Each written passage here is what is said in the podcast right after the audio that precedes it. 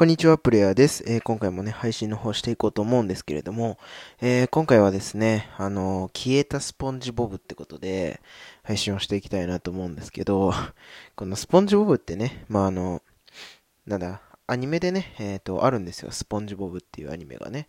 そう、まあ、海外のアニメなんですけど、そうそう、そのスポンジボブの、まあ、T シャツをね、僕が持ってるんですよ。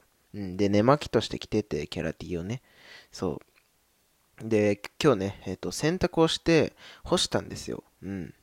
で、まだ乾いてなかったから、スポンジボブと、あと、厚めのね、パーカーをね、そう、ベロアの生地の パーカーをね、こう、一緒に干したん、干してたんですよ。2枚だけね。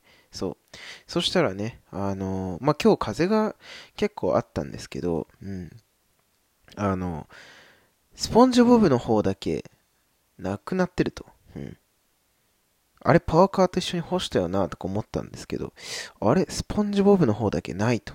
うん。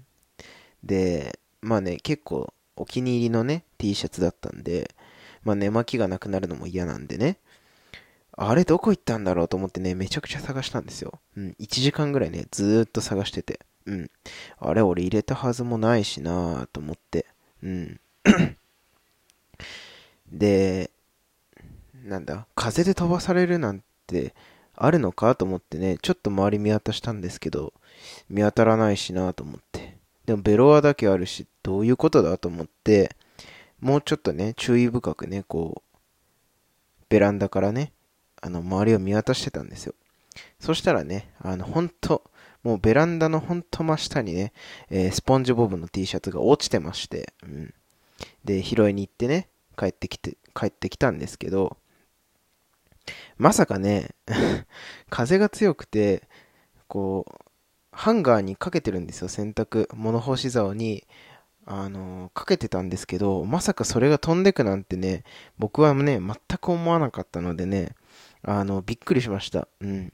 あ、スポンジボブなくなっちゃった、消えちゃったってね、あの、思ってましたね。うん。皆さんそういうことってある、ありますかね？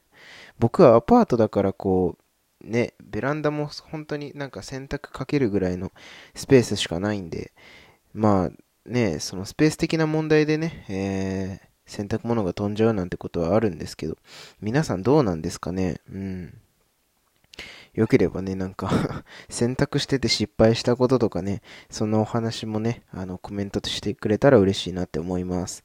はい、ということでですね、今回は、えー消えたスポンジボブってことでね、あの、僕の T シャツが風で飛ばされ、飛ばされてしまったよっていうお話でした。